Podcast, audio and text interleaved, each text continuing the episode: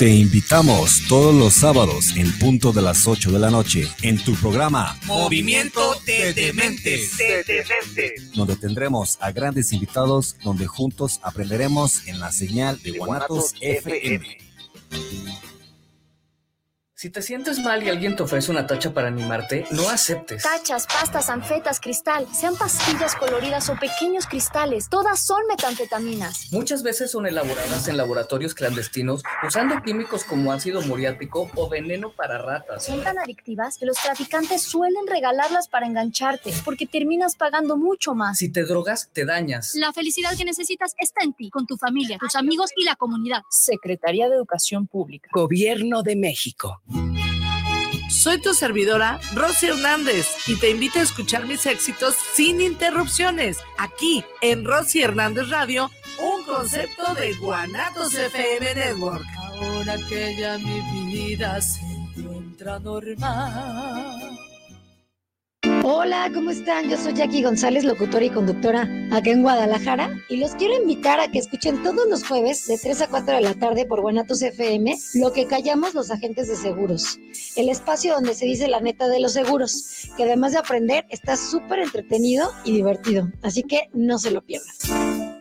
guanatosfm.net los comentarios vertidos en este medio de comunicación son de exclusiva responsabilidad de quienes las emiten y no representan necesariamente el pensamiento ni la línea de guanatosfm.net.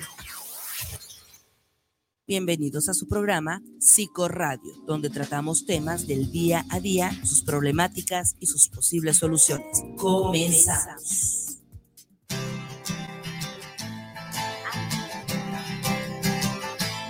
I will always be.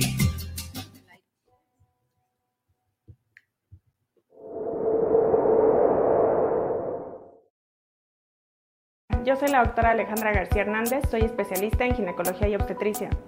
El virus del papiloma humano es una enfermedad de transmisión sexual, es un eh, virus del tipo de ADN, eh, tiene muchos genotipos, más de 200, y se dividen en de alto y de bajo riesgo. Todos nos pueden transmitir esta enfermedad, hombres y mujeres. La diferencia es que las mujeres en un mayor porcentaje pueden padecer cáncer cervicouterino, a diferencia de los hombres que solamente son portadores. La forma de detección se hace a través de eh, tres estudios básicamente. El primero es el Papa Nicolau, el segundo una colposcopía y el tercero la realización de un PCR. Mm, lo más común que realizamos es un Papa Nicolau que se hace de manera anual y ya de manera complementaria se pueden hacer los otros dos estudios. Prácticamente puede detectarse de la misma forma con la realización de una citología, una penescopía o un estudio de PCR. Tomando en cuenta que los hombres eh, van a tener menos manifestaciones, eh, prácticamente las únicas lesiones que podemos encontrar a veces son verrugas y son genotipos de bajo riesgo para cáncer. La recomendación para todos es el uso del preservativo. Esto les va a ayudar a prevenir la infección por virus del papiloma humano. En prácticamente todas las unidades de medicina familiar hay un servicio de medicina preventiva, de citología, eh, en donde pueden también ser aplicadas las vacunas. Entonces yo les invito a informarse, a acudir y a que se chequen cada año, tanto hombres como mujeres.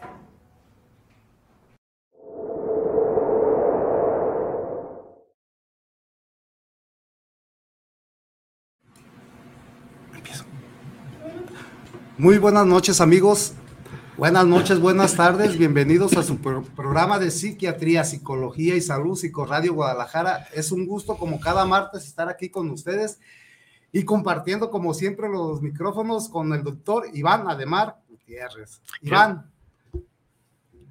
¿Qué tal, Jorge? Muy buena noche. Gracias siempre por esta presentación. Muy agradecido. Y siempre con ustedes un martes ya estamos a día 8 de agosto del 2023. Estamos transmitiendo amigos y amigas desde la ciudad de Guadalajara, Jalisco, en México, recordando que tenemos muchas personas que nos sintonizan, nos buscan y nos acompañan desde fuera de esta ciudad e incluso del país. A todos ustedes, muchas gracias. Psicología de Guadalajara transmite desde este momento. Vamos a pedirles que nos den una, un like o un me gusta a la página de Psicoradio GDL por Facebook. También vamos a invitarles a que nos acompañen y nos dejen acompañarles a través de la señal directa de guanatosfm.net y obviamente por las redes sociales. Búsquenos como Psicorreo de Guadalajara por Facebook Live, por YouTube y recordando también el WhatsApp directo, que es el 33 17 28 01 13. Bienvenidos, gracias. Así es, su amigo el psicólogo Jorge Palacios y como siempre con excelentes invitados, grandes profesionales y hoy no es la excepción. Hoy nos acompaña una doctora muy joven, muy profesional, la doctora Regina, que nos gustaría que se presentara y viene acompañada de, también de alguien muy importante para nosotros aquí en el programa que se, seguido no, nos da temas de gran interés que ahorita también la presentamos. Pero primero, doctora Regina, por favor, puede presentar. Muchas gracias, muy buenas noches. Mi nombre es Regina Pérez, soy médico interno de pregrado. Estoy terminando mi eh, carrera en médico general eh, y pues no, aquí eh, dispuesta de compartir todos mis conocimientos a través de pues este canal que es para todos. Gracias. Bienvenida, Regina. Y como decíamos, nos acompaña. ¿Con quién viene, Regina? Doctora. Tú preséntanos con quién vienes. Bueno, vengo con mi mayor inspiración en la vida para seguir estudiando, mi mamá, Lourdes Sanguiano. Buenas noches. Oye, yo muy contenta, muy orgullosa. Hace ratito platicaba con Regina. Bueno, desde el día que nos invitaron, que siempre que me hacen la invitación pienso en mis alumnos y nunca había pensado en mis hijos. Sí, claro. Y dije, bueno, creo que también tienen muchas cosas que compartir en toda su formación. Y dije, bueno, pues esta vez creo que la invitada será Regina, que estoy segura que pues nos podrá aportar mucho a lo que a lo que es la salud y cómo la salud física puede impactar en la salud mental. Oye, Lulu, pues qué orgullo, ¿no? Que ahora compartes un escenario con tu hija en un espacio ya profesional.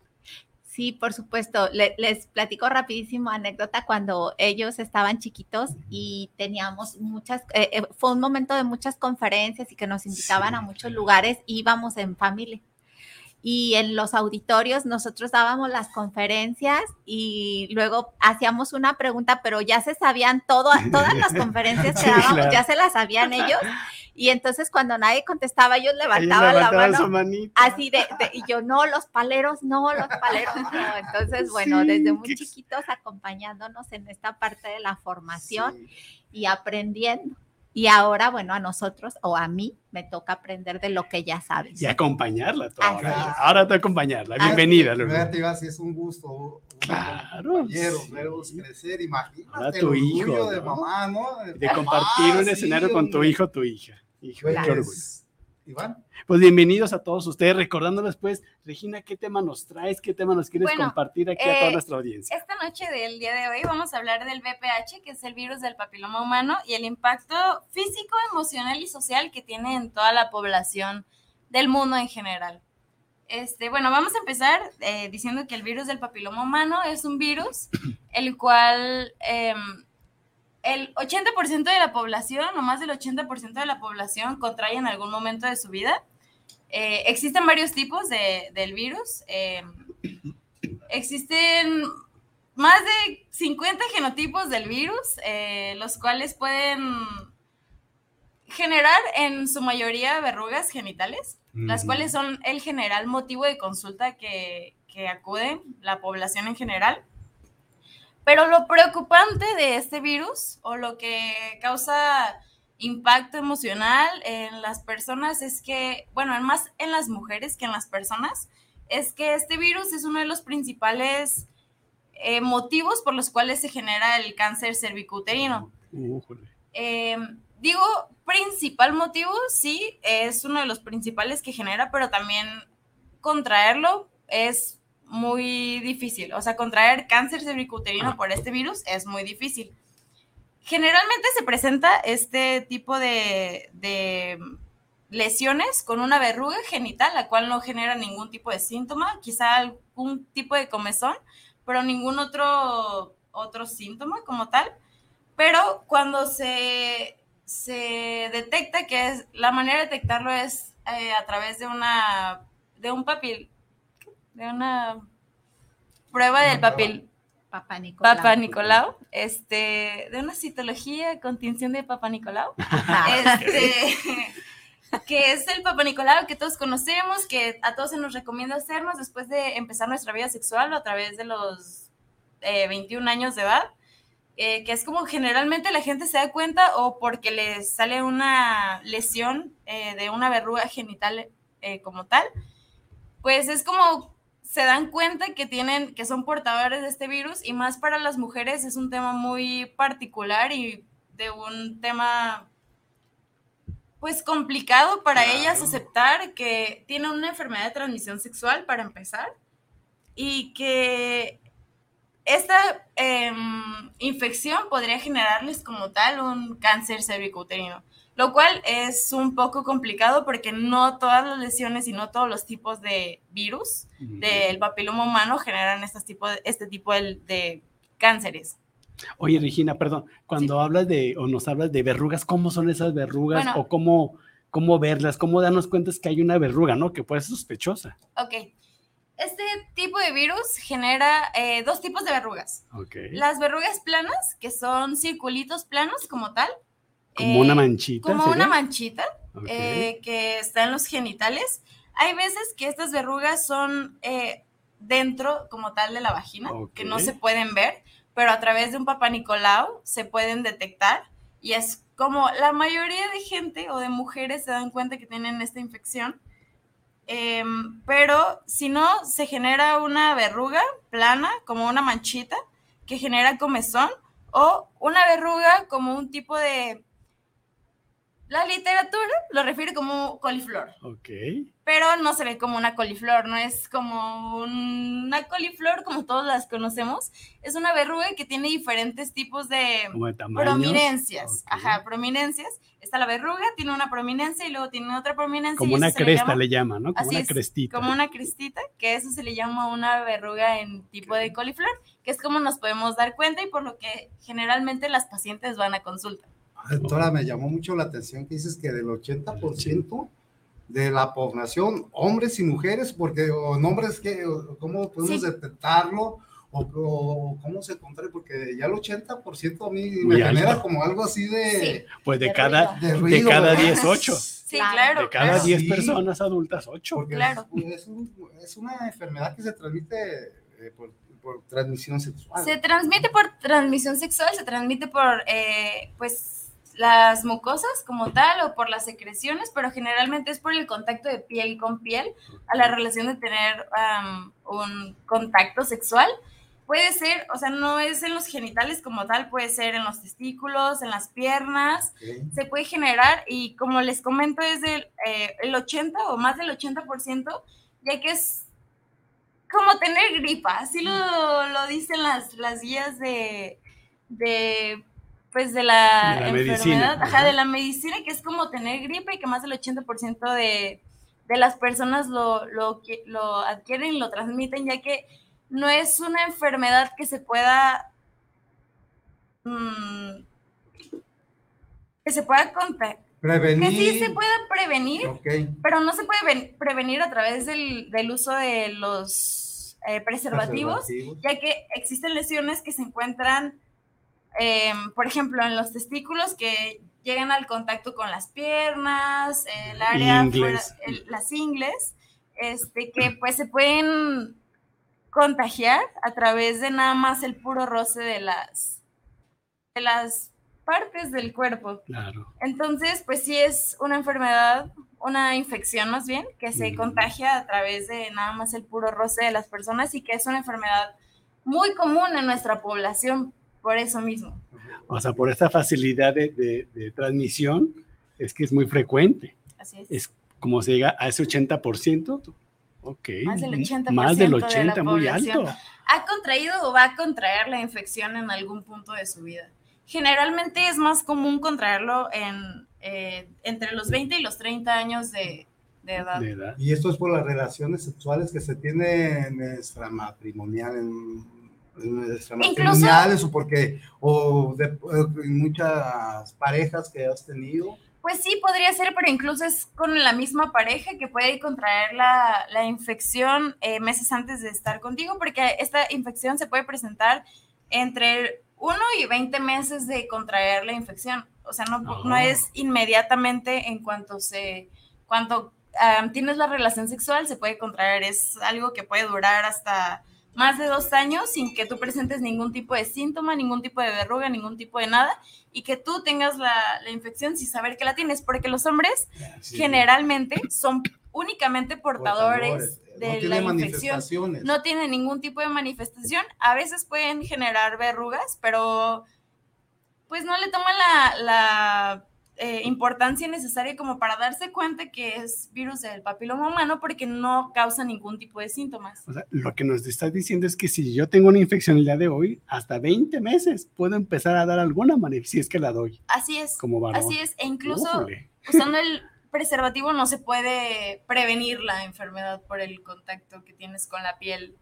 O sea, el preservativo no da toda la cobertura para la Y, y protección. en y en las mujeres, este, eh, también, en ellas sí se manifiesta siempre o también puede ser portadora también y no manifestar. Puede ser portadora, puede no presentar ningún síntoma, pero cuando las mujeres se realizan el estudio del Papa Nicolau, es cuando los ginecólogos o los médicos que hacen el estudio se dan cuenta que tienen lesiones que se llaman lesiones de bajo grado, de bajo riesgo, que son las que genera el virus del papiloma humano en el cervix, que el cervix es eh, como la entrada a la matriz, es la entrada a la matriz que todos conocemos, eh, que ahí es donde se presenta por primera vez los, los síntomas sin generar ningún síntoma por fuera, que no se vea, que no se sienta, que no nada, hasta que tú te haces tu papá Nicolau y te dicen, ah, tienes una lesión de bajo grado, que eso significa que tienes infección del virus del papiloma humano, sin embargo no está generando ningún tipo de síntoma. Y eso es lo que generalmente, eh, pues, eh, preocupa mucho de la población femenina, a la mayoría más bien de la población femenina, que en algún momento va al ginecólogo y le dicen, ah, pues tienes una eh, lesión de bajo grado por virus del papiloma humano, que esto en algún momento te podría generar cáncer si no te lo tratas. Y eso generalmente eh, lleva mucha, pues, eh, preocupación a las mujeres que lo sufren en algún momento. Claro. Oye, doctora, fuera de, de áreas genitales, ¿en dónde más se puede manifestar el BPH? Se puede manifestar en todo tipo de, de piel, en lesión de la piel, se puede generar en la boca, en la lengua, en la faringe, en la cara, en la frente. Todas las verrugas que nosotros tenemos en el cuerpo, sin eh, empezar por la, el área genital, son generadas, o la mayoría son generadas por el virus del papiloma humano, Ah, porque existen muchos, muchos tipos del virus del papiloma humano. Y no sé, si yo tengo una verruga en el brazo, en la axila, en, En la el pierna, pecho, en la espalda. en todo tipo de lugares generalmente son por el virus del papiloma humano. Pero eso no significa que nos tenemos que alertar al respecto, a menos de que sea un área como tal genital, Ok. por las complicaciones que tiene a largo plazo. Esta, esta enfermedad es tratable, o sea, se es curable Ok, o existen? Ok, existen, como ya les comento, existen diferentes tipos de virus del papiloma humano. Existen los de bajo riesgo, como ya les comenté, y existen los de alto riesgo. Los de bajo riesgo generalmente que generan las, em, las verrugas son el 6 y el 19. Los de alto riesgo son el 16 y el 18. Esto ya es más específico, ya es más de un tema médico, un tema que la gente generalmente no conoce, pero Pero- este, pues es algo para que ustedes conozcan y Claro, sepan. sí. Precisamente. eh, porque para eso está este programa Así como es. tal. Entonces, eh, generalmente los que generan las verrugas son los virus que no tienen alto riesgo a malignidad, como es el cáncer, porque como ya les comenté, el virus del papiloma humano es uno de los principales factores de riesgo para tener cáncer cervicouterino. Pero que ustedes tengan verrugas no significa que ustedes van a tener cáncer en algún momento, porque como ya les comenté, este, solo hay algunos tipos de, de virus del papiloma humano que son de alto riesgo que pueden generar eh, como tal eh, el cáncer. El tratamiento para los de bajo riesgo generalmente es eh, quemar las verrugas. Se queman con diferentes tipos de tratamientos que son específicos para em, eliminar las verrugas, porque las verrugas generan un alto riesgo de infección. Si tú tienes una verruga y tienes contacto sexual, puedes generar una infección hacia tu pareja. Entonces, uno de los principales tratamientos es quemar estas verrugas con algún tipo de medicamento para que ya no suceda esto, pero eso no significa que no puedes contraer el virus, solo es para evitar Em, pues más bien el, el, motivo físico por lo cual te molesta tener estas verrugas y que ya no las tengas. Eh, el virus del papiloma humano generalmente dura aproximadamente dos años en tu sistema. Uno de los tratamientos más comunes o que mencionan todas las guías en general es que para contraer el virus lo que tienes que hacer es fortalecer tu sistema inmune. Hacer ejercicio, comer bien, tomar vitaminas, porque así es la manera en la que tu cuerpo em, desaparece el virus o trata de combatir el virus. Ya cuando esto no es posible, ya cuando tienes una infección de más de 10 años, 20 años, es cuando se genera el cáncer realmente. El cáncer cervicuterino es uno de los principales cánceres, los cuales se puede detectar a tiempo y se puede tratar a tiempo y se puede tener una buena em, evolución del cáncer eh, si es tratado a tiempo. Sí, y en nuestro país las cifras siguen siendo sumamente elevadas en muerte femenina, ¿no? Es el principal cáncer eh, femenino, el cual genera en nuestro país que genera muerte en las mujeres. Es el principal cáncer que genera muerte en las mujeres como tal. Y, en edades no tan avanzadas, ¿no? Así es. Fíjate que ahorita, eh, cuando platicábamos acerca del, tema, Regina y yo, eh, y decíamos, bueno, la, cuestión del impacto emocional y la cuestión social, yo le decía, a mí me parece un tema muy interesante que se aborde, que se toque, que se sensibilice, que se socialice, porque, bueno, yo que estoy en la parte de la docencia y a lo mejor eh, no me dejas mentir, eh, por ejemplo, los adolescentes en bachillerato empiezan a hablar ya de su experiencia o de su vida sexual activa. Eh, pues a mí me ha tocado acompañar grupos en la materia de sexualidad y ahí se platican todas sus hazañas, ¿no? Y entonces empiezan a platicar que ya tienen una vida sexual activa y ellos dicen responsable. Y entonces yo les digo, generalmente pregunto, ¿cuántas de ustedes ya se hicieron el papá Nicolau? Eh, jóvenes desde los 15 años que expresan vida sexual activa. Les digo, ya se hicieron el papá Nicolau y es así como, ¿qué le pasa? ¿Cómo se te ocurre, no? Preguntarme claro, por supuesto que no, porque aparte no me lo van a querer hacer, tengo que ir con mi mamá, alguien me tiene que acompañar, que mucha esa es la, creencia y mucho de eso también pasa en el sector, en el sector público. Y entonces les digo, ¿cómo hablamos entonces de una vida sexual responsable si no soy responsable de mi salud? Porque bueno, lo decía Regina hace un momento, ¿no? O sea, empezando tu vida sexual activa, igual a empieza a revisarte y solo así vas a saber si hay virus del papiloma humano en algún momento. Yo siempre pongo el ejemplo o dicen, bueno, es detectable, lo podemos tratar y demás, pero si pasan 10 años, 15 años, y ahí está y no se atiende, nos puede dar como resultado cáncer. Y si nos vamos a un ejemplo de nuestros adolescentes que inician su vida sexual activa 13, 14, 15 años y no se hacen el papá Nicolau hasta que no tienen una pareja estable, formal o me caso, pienso tener hijos o cualquier cosa, pudieron pasar esos 10, 15 años. Fácil. Y tener 25 años y hacerse su primer papá Nicolau y ya pasaron 10 años y nunca se dieron cuenta mm. que tenían virus del papiloma humano a tiempo. Y yo creo que eso tiene que ver mucho con la cuestión social todavía como estamos y con la cuestión emocional y los estereotipos que nos siguen eh, jugando rudo en este sentido, ¿no? Entonces, yo de ahí que, que, veo muy importante y una cuestión fundamental, el decir, a ver, jóvenes, este, ¿qué podemos hacer? ¿Cómo podemos hacer? ¿Cómo le puedo hacer si tengo 15, 16, 17 años y tengo ya tres años de vida sexual activa para que me hagan el papá Nicolau? Si no le quiero decir a mi mamá o a mi papá, ¿cómo es que soy responsable sí ahora sé de la importancia de que esto se puede tratar, se puede remediar, no me puede dar mayor problema, etcétera, etcétera. Sí, es que realmente falta mucha difusión en el, en el tema de BPH o de virus papiloma, aunque sí se habla y de repente sabemos, escuchamos, la- eh, como población general falta muchísima información. Quizás y- los que estamos más cercanos, perdón, a- Claro, a, la fíjate. salud podemos tener ese acceso. Y esto que habla la maestra, yo creo ya nos da una idea precisamente del número que nos, nos comentaba la doctora. Socialmente, ¿por qué ese es el número tan alto?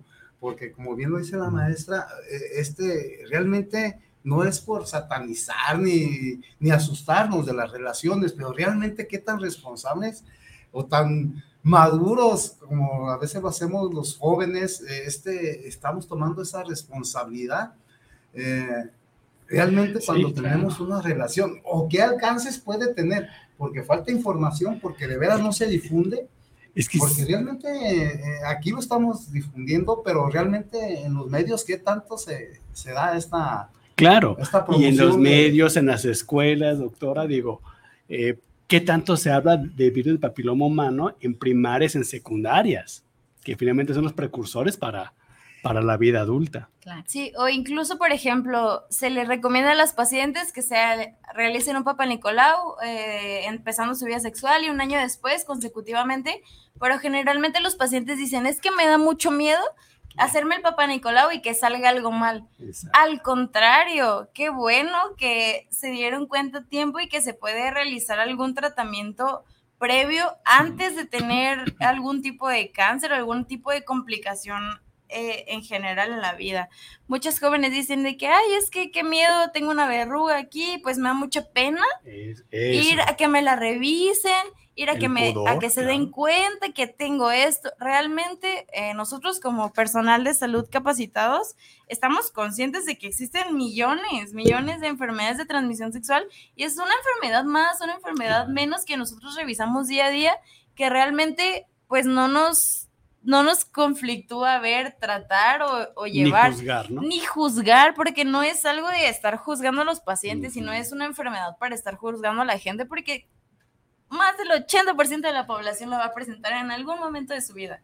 Entonces no es una enfermedad para dar pena, y más en las mujeres que generalmente eh, cuando les dicen es que tienes BPH y te lo acabamos de detectar ahorita en el papiloma o tienes algún tipo de verruga, no, qué pena, me va a dar cáncer, no, pero es que cómo le voy a decir a mi pareja y cómo voy a tratar esto.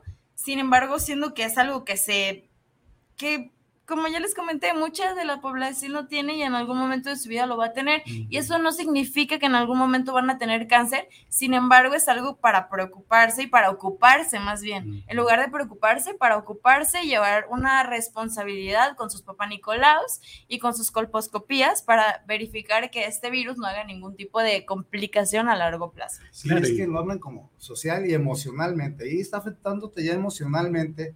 Eh, y quizás, o sea, tuviste la relación y no te atreves a hacértelo porque te vas a ver descubiertos por tus padres, por tus cercanos. Entonces, desde ahí también, eh, cómo influye también la confianza que le demos a nuestros hijos y la comunicación que tengamos con ellos, ¿no?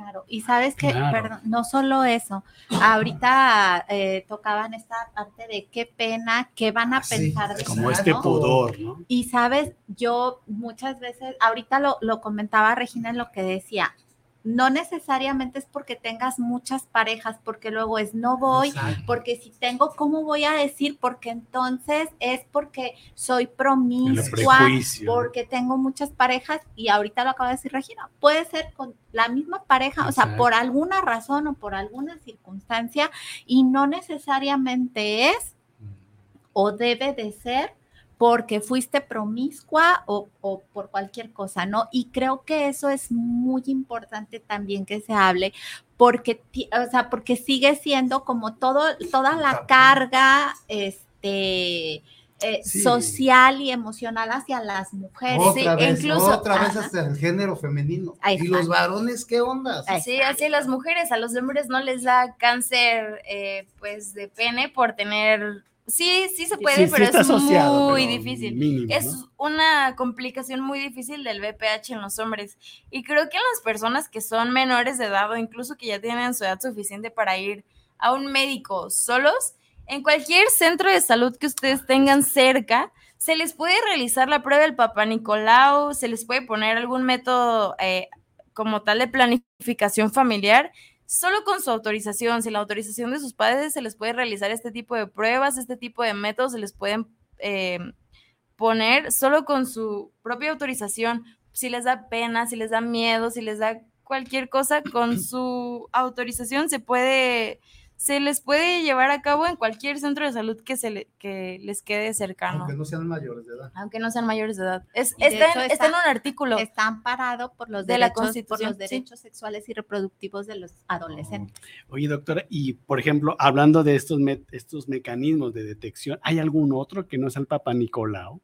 Pues solo la colposcopía. Por ejemplo, el, la eh, colposcopía es el estudio. el examen físico. Ok. El examen físico, ver que, eh, pues, como tal, la vulva, la vagina no tenga ningún tipo de, o incluso el pene, tenga algún tipo de lesión eh, del, del virus, o pues ya se puede realizar a través del Papa Nicolau, que es eh, un estudio que se realiza eh, metiendo un hisopo a través de, de la vagina para ver si no existe ningún tipo de virus. O la colposcopía, que es pintar nuestro cuello uterino, la matriz, para ver si no hay un tipo de cambio en nuestro cervix como tal. Pero no existe algún otro... no hay, no hay Sí, exámenes de sangre, No. exámenes... o tú lo ves, o tú lo ves en el, en el estudio del Papa Nicolau o en la colposcopía, pero realmente no hay, no hay algún otro para detectarlo. Incluso en los hombres solo es el examen físico, eh, que es más común en nuestro, en nuestro sistema de salud para detectar este tipo de, de virus. Mira, un saludo, Carla Muñoz nos manda saludos, eh, dice que como cada martes escuchándonos y aprendiendo, gracias Carla Muñoz. Por aquí tenemos un- una pregunta de Eva, nada, voy a omitir sus apellidos, aunque no los pone, pero los emito. Dice, buenas noches, tengo una hija con discapacidad de 35 años de edad. No ha tenido contacto sexual y nunca se le ha hecho el papá Nicolau. ¿Qué tan conveniente es que lo hagan para prevenir un posible problema de salud de mi niña? Tiene microcefalia. Pues mira, que tenga discapacidad, eh, las personas no significa que no puedan tener vida sexual activa. La sexualidad es una parte muy importante en, nuestra, en las personas como general, con discapacidad, sin discapacidad. Siempre es un tema muy importante para todas las personas.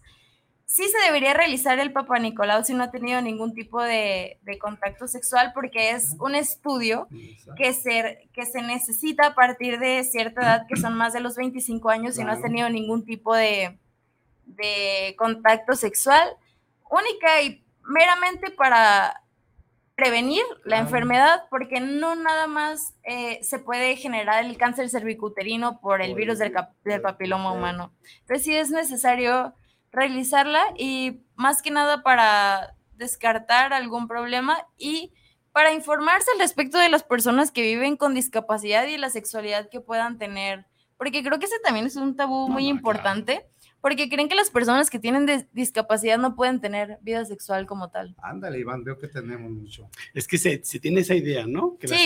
sexualidad se fragmenta, digo, ya lo hemos hablado, pero al final de cuentas sexualidad es toda Claro. una y las personas holística. que tienen discapacidad no, no dejan de sentir, no dejan de ser personas y no dejan de necesitar eh, pues contacto físico.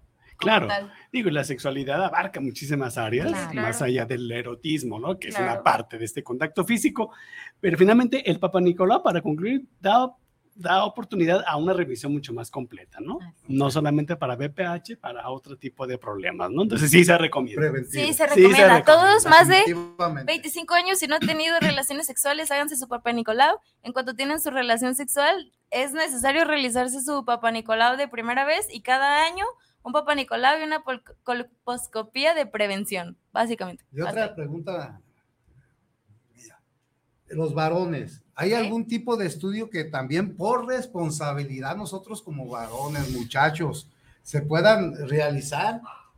Que el- se ve difícil, o sea, que "No, yo por qué yo soy varón y no tengo, y si no tengo esos, esa sintomatología o ese- esa problemática, pues, pero ah, ¿podemos hacerlo los varones? Ok, se puede realizar una serología una vez al año, que es, eh, las serologías detectan sífilis, VIH y eh, dif- diferentes tipos de virus de hepatitis que son para eh, pues evitar algún tipo de complicación a largo plazo por esas enfermedades. Incluso también recomendar mínimo una vez al año, una vez cada dos años, acudir con el urólogo para que se realicen diferentes tipos de examen físico y de examen sanguíneo para detectar algún tipo de enfermedad de transmisión sexual.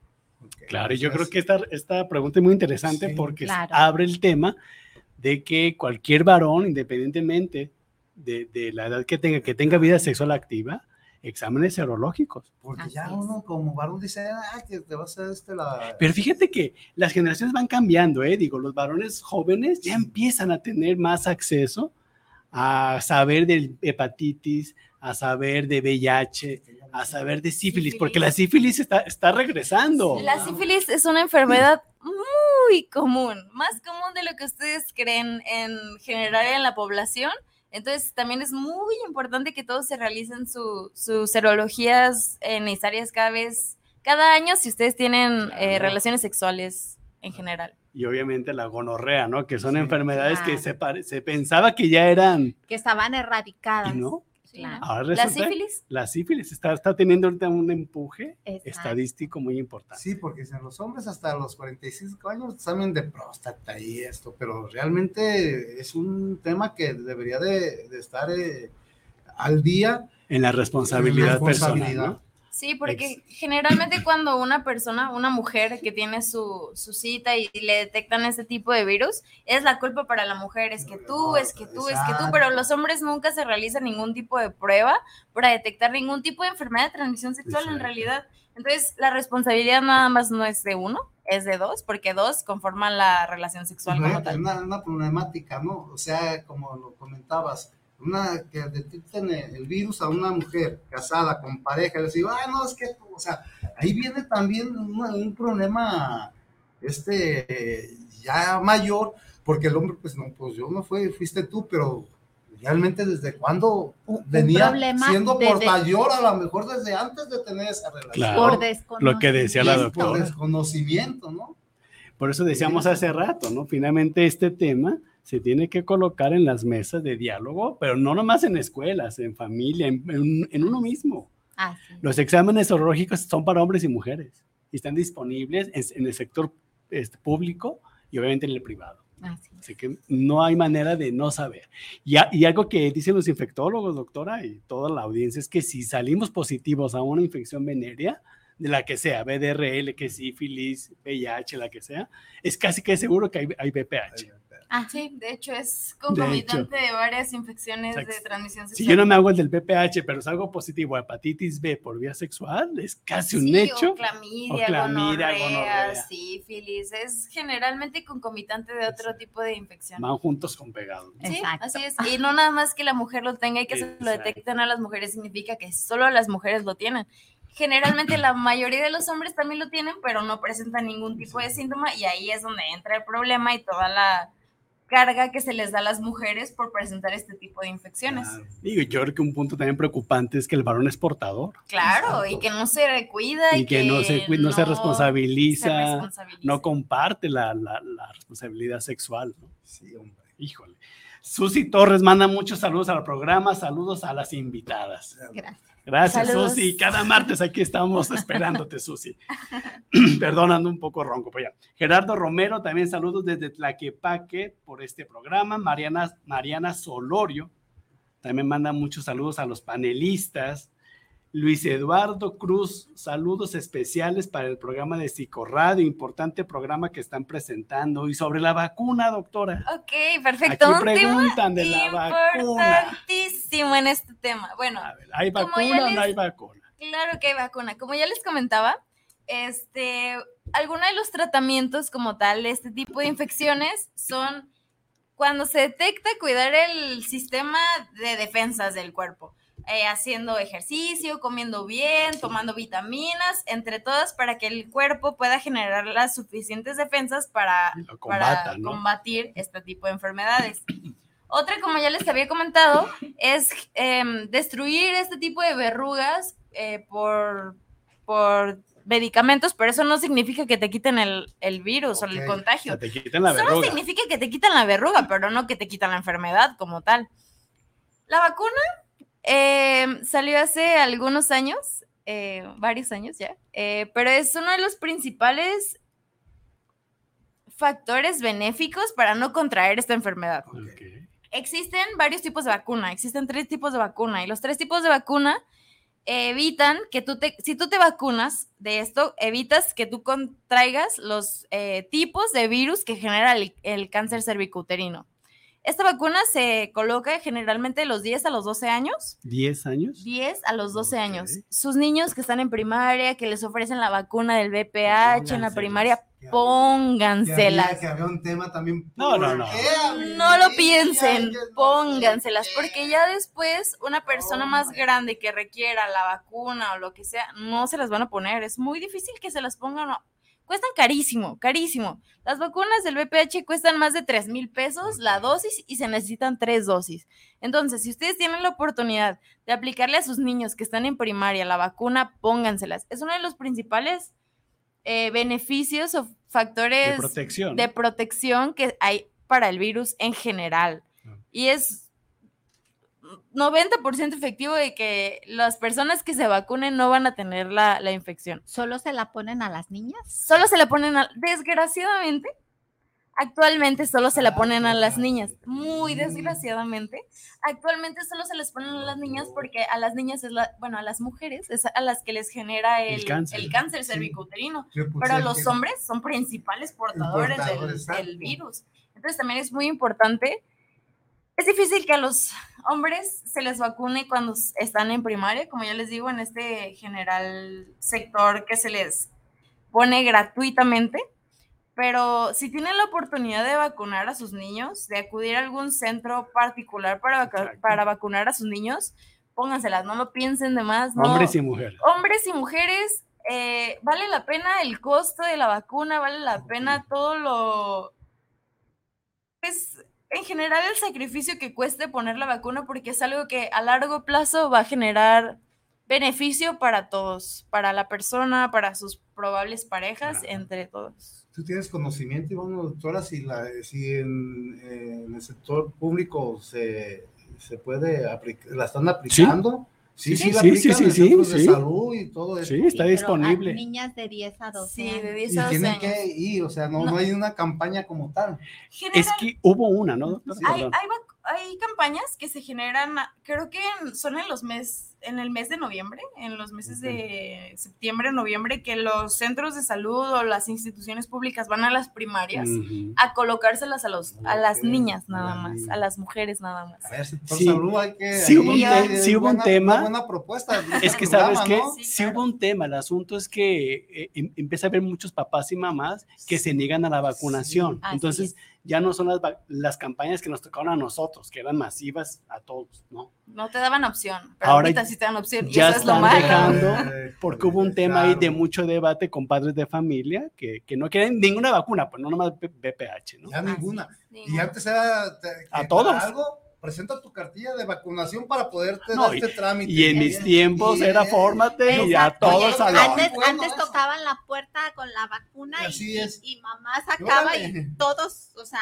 aquí no hay de no hay. Aquí no parejito, fíjate que El sí. tema sí se dio, el asunto es que hubo todo este problema social que involucró a padres de familia, en donde entonces esto se tuvo que modificar. Y sabes que lamentablemente yo regreso a lo mismo. La creencia, la situación social, el impacto emocional, porque a mi hijo, independientemente de lo que dijeron, que tenía este, secuelas físicas y que causaba este, parálisis cerebral y un montón Exacto. de cosas que estuvieron diciendo, sin embargo, yo, mi impresión es que estaba más plagado de creencias de cómo voy a poner Sí, claro. una vacuna del virus del papiloma humano a mi hija, o sea, a mi hija, que ahorita es 10 una niña y además va a ser pura y casta hasta el Porque matrimonio. porque ya, ya iban con A niña. pensamiento, Claro. esa situación. Pues estas creencias, tabú, ¿no? Creo que el problema es que, por ejemplo, eh, los papás se resisten a ese tipo de vacunas, pero no piensan en sus hijos de 10 años que van a tener una vida sexual eh, activa. Hombre, si a y los que 14, 15 sí, claro, años, claro. hombre, ya. Sí, sí, sí, que no piensan en, en sus hijos a futuro. Dicen ahorita, ay, pues es que hay muchas secuelas, pero no piensan a futuro. Y todos los estudios que se hicieron antes de sacar la vacuna, que, es, que generan beneficios a la salud y a la prevención como tal de la enfermedad. porque obviamente se busca eh, limitar que este crecimiento del 80%, pues, claro. obviamente se frene o se Sí, disminuya, claro. ¿no? Aquí hay una pregunta muy interesante, doctora Regina, que nos hace Pau Papaya Sardó. Dice, ¿el virus siempre lo vas a tener en tu cuerpo? ¿Y en qué momentos o cuándo se vuelve a activar? Ok, eh, generalmente eh, se da la, la transmisión o la infección de la enfermedad de 1 a 20 meses de que tienes el contacto sexual como tal. Este virus, eh, dicen los eh, análisis científicos médicos, que podría durar en tu cuerpo aproximadamente dos años después de la infección. Generalmente en ese tiempo se remite la enfermedad porque tu sistema inmune está dispuesto a combatir esa enfermedad, esa infección, entonces se remite como tal. Pero hay ciertos casos de mujeres las cuales ese sistema inmune no funciona lo suficiente y generan eh, pues el estado, eh, digamos, como latente, como que siempre está ahí del virus, pero en algún momento, si tus defensas bajan, va a empezar a, a reinfectarte, va a empezar a salir como tal los signos de que tienes una infección, la cual puede causar cáncer como tal. Como por ejemplo, si tú empiezas a fumar, si tú empiezas a tomar, si tú empiezas a descuidar tu salud, peso, ¿no? a subir de peso, la obesidad. Como les comentaba, fumar es fumar y tomar es uno de los mayores riesgos para que este virus se vuelva más fuerte, entre comillas, y pueda afectar como tal tu cervix y le pueda dar eh, cáncer como tal. Como el riesgo, ¿no? De un cáncer. riesgo de un y a, cáncer. Y a una edad muy temprana. Sí, sí, sí. Hay pacientes de 22 años que tienen cáncer cervicuterino, a las cuales les tienen que quitar una parte de su cervix que está infectada para que este cáncer no siga avanzando. Como les comentaba, Y en caso yo pienso que todavía son rescatables. sí, ¿no? sí, sí. Este, el cáncer cervicuterino es uno de los, es el principal cáncer, no más agresivo, sino más, de- más fácil detectable y más fácil controlable. O sea, es muy raro que una paciente llegue y tenga más de 20 años de, con esta enfermedad y que le digan, ¿sabes qué? Tienes cáncer, necesitas radioterapia, quimioterapia, necesitas que te extripen todo, porque es un cáncer que si, por ejemplo, tú tienes 10 años con este, con este virus y llegas, por ejemplo, con síntomas que se generan ya cuando tienes un cáncer, que son como sangrado eh, después del coito, eh, que generalmente ese es el principal motivo de consulta, es cuando los pacientes ya tienen pues secuelas graves de este, de este cáncer y pues se les retira un pedazo de su cuello de la matriz como tal. Y pues ya radioterapia, quimioterapia y seguir em, como tal con su tratamiento para fortalecer su sistema inmune. Es muy raro, muy raro, pero sí, sí pasa porque eh, la población mexicana no tiene este, esta um, costumbre, costumbre de prevención como tal. Entonces ya llegan casos de pacientes que pues, pues ya, o sea, tienen metástasis en varias partes de su cuerpo y no hay mucho que hacer por el poco cuidado que, que se le dio al- a la infección. Mira, doctora, aquí también ella eh, pregunta, eh, la misma persona, Paola, ¿por qué en ocasiones el resultado del Papa Nicolau es falso positivo? Pues miren, generalmente eh, el virus del papiloma humano, como ya les comenté, genera, hay varios tipos. Genera, eh, hay tipos de alto riesgo y de bajo riesgo. Generalmente los que se contagian son los de bajo riesgo que generan displasia leve en el cervix. ¿Qué es una displasia? Una displasia es un cambio de células como tal en el cervix. Entonces, generalmente estos, estos tipos que se contagian generan un cambio leve en las células de nuestro cervix, lo cual hace que te digan, ah, tienes como tal eh, virus del papiloma humano que tiene displasia leve, lo que significa que necesitas tal tratamiento, que tienes displasia moderada, que significa tal tratamiento. Eh, pero eso no significa que tengas cáncer. O sea, en dos años que tú te vuelvas a hacer tu papá Nicolau, si tienes estos cuidados, como les comento, de cuidar tu salud, cuidar tu alimentación, cuidar tu sistema inmune, se remiten estos, estos tipos de, de mm, infecciones, se puede, se puede remitir la enfermedad como tal. Por eso, generalmente, supongo que existen esos... Muy bien. Esos... Digo, falsos positivos. finalmente es bien importante, doctora, y para toda nuestra audiencia, ¿no? Tener la, pues la, la conciencia más amplia, La prevención. la prevención, ¿no? Eh, aquí también nos vuelven a preguntar sobre la vacuna, sobre el tema de vacunas, doctora. ¿Es para hombres y mujeres? Para mujeres, eh, generalmente se ponen, como ya les había comentado, en la población de, la pri- de primaria, que es de 10 a 12 años, que es totalmente gratuita. Si ustedes como personas que tienen más de 12 años buscan la vacuna, generalmente tiene que ser en un medio privado, porque son muy especiales en el sistema de salud para poner la vacuna después de este cierto tipo de edad que se ofrece gratuitamente. Tristemente, muy tristemente, para los hombres sí hay que em, adquirirla por el medio privado, ya que no se les pone debido a nuestro triste sistema de salud en México, en este país.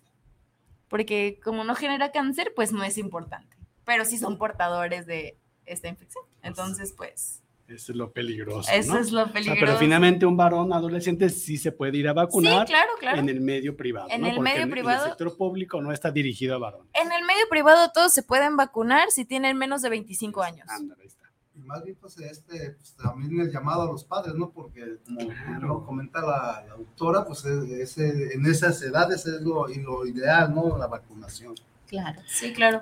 Pues doctora, estamos terminando el programa, ya nos quedan unos minutos, siete, seis, siete minutos, pero a ver, vamos cerrando el tema, ¿no? Ok. ¿Qué mensaje quieres tú dar de manera precisa sobre este tema a toda nuestra audiencia? Ok. Principalmente las mujeres que nos están escuchando, quiero compartirles que esta enfermedad es una enfermedad muy común en toda nuestra población. No se preocupen, eh, porque generalmente causa mucha, mucha preocupación en nuestra población femenina. No se preocupen, esta es una enfermedad que generalmente con un buen cuidado de nuestro sistema inmune remite en algún momento. Hay que estarse haciendo sus papanicolaos y sus colposcopías una vez al año mínimo. Y no se asusten. Si en algún momento les dicen, ah, bueno, ¿sabes qué? Tienes una displasia de tal grado que necesita que te quitemos un pedazo de tu cervix, no pasa nada. Podemos vivir sin un pedazo de cervix, es importante que se lo quiten, no tengan miedo. Y con eso la enfermedad va a remitir y ustedes van a poder vivir una vida totalmente sana haciendo sus colposcopías y sus papanicolaos cada vez, eh, una vez al año. No tengan miedo, tal cual. Es lo único que quiero, que quiero dejarles en claro. No tengan miedo, háganse sus pruebas, vayan a su ginecólogo una vez al año y en lugar de preocuparse, ocúpense. Ocuparse, ¿no? Maestra, abundando un poco en lo que habla la doctora, que la verdad yo creo que está muy completo todo lo que nos ha compartido emocionalmente, qué mensaje se le puede dejar también, ¿no? Eh, ya lo decía la doctora, o sea, que no tengan miedo, acercarse y expresar. Fíjate que yo ah, abonaría el hecho de seamos responsables, hombres y mujeres. Exactamente, se me olvidó comentar. Hombres, por favor, también realícense sus pruebas necesarias de sus serologías mínimo una vez al año, porque ustedes, aunque no lo vean, aunque ustedes no sientan nada, también son portadores y también tienen enfermedades. Así es. Y justamente eso, ¿no? Seamos responsables, hombres y mujeres. Eh, y yo creo que eso abonará a la prevención, no solamente del VPH, yo creo que de todas las, las enfermedades de transmisión sexual y de no transmisión sexual. Porque, eh, bueno, pues solemos descuidarnos o dejar todo para despuesito y en este caso, pues no es la excepción. Entonces, pues seamos responsables, eh, jóvenes, adolescentes. La vida sexual activa efectivamente es una responsabilidad. Y cuando decimos, ah, sí, ya voy, a, ya voy a iniciar mi vida sexual activa porque soy responsable, porque solamente tengo esta pareja, porque me pongo condón, acuérdense que la responsabilidad del inicio de la vida sexual activa no solamente es no embarazarme. Exacto. Totalmente. No solamente es no tener infecciones de transmisión sexual, también es aprender a cuidar mi salud y aun cuando tenga 15 años, tenga 14 años, tenga 16 años, hazte tu papá Nicolau. De verdad es que es la diferencia entre una vida plena y una vida con complicaciones. Entonces, ve, acércate, están los derechos de los, eh, están los derechos sexuales de los adolescentes. Puedes ir y que te hagan tu papá Nicolau, no te lo van a hacer sola, te van a, hacer- si, si no tienes quien te acompañe, si el novio responsable no te acompaña, entonces en los centros de salud estará una enfermera que acompaña el procedimiento, alguien adulto que esté ahí, pero pues lo mejor sería pues que lo platiquen en casa. Creo que esa sería. Y recuerden que esto es totalmente gratuito en todos sus centros de salud. Siendo persona mexicana, tenemos derecho a la salud sexual y a la salud eh, general. Y la responsabilidad que no se vea independiente como hombre o mujer. Totalmente. Porque es una relación y ahí van inmiscuidos los dos, ¿no? Que sea hombre, mujer, mujer, mujer y mujer, hombre. O sea, la, la que sea, Exacto. la que sea. Todos tipos Sí, de no, no, sexual. de los tipos de relaciones que se tengan. Es correcto. Oye, Jorge, tú dijiste hace rato algo que, que me gustaría que lo dijeras con más voz, ¿no? Los papás, un llamado a los papás. ¿Qué, Sí. qué, qué, qué le decimos a los papás? Pues los papás que hay que ser responsables Papás y primero mamás. nosotros con nuestros hijos y comprender y hay que adaptarnos a los tiempos. Ya lo que no, no, ya es, hay que Lo que olvidarnos nos tocó. esa, esa ideología, e- esa mentalidad de antaño que teníamos, la verdad.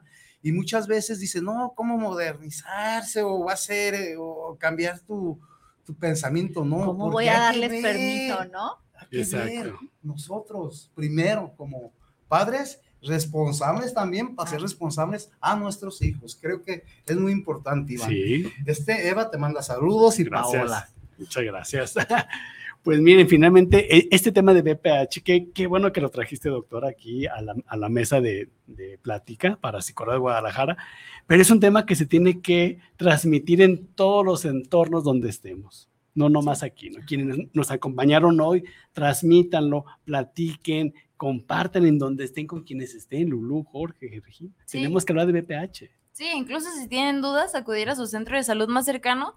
Los trabajadores de la salud siempre estamos dispuestos a ofrecer información y responder todas las dudas que ustedes tengan al respecto de lo que les pase o les acontezca. Antes de irme, es que como tenemos muchos Pues nos queda un minutito, a redes, ver, nos muchas, queda- muchas redes, Elsa Gris, saludos a las invitadas, Lionel, Lionel y César Iván.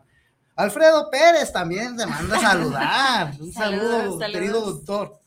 Sofía Anguiano, saludos y felicidades. Eh, los, también a nosotros nos felicita, muchas gracias, Sofía. Gracias. Eh, familia Macías, Connie Franco, también nos manda saludos, dice qué orgullo. Ay, gracias. Sí, con Pues a todos ellos, muchas gracias, muchas gracias, doctora, por tu tiempo, tu interés de estar aquí, Lulu. Al Gracias contrario, a gracias ti, por ¿no? la Y si invitación. nos Muchas quedaron gracias. algunos por mencionar ahí, discúlpenos. Y, Los contestamos en las redes sociales. y- Ahí, ahí respondemos. y pueden ver el, par- eh, el partido, Y a decir. No, no, no. Bueno, Les sí. recordamos que el programa queda como podcast a Exacto. través de la plataforma de, de Spotify.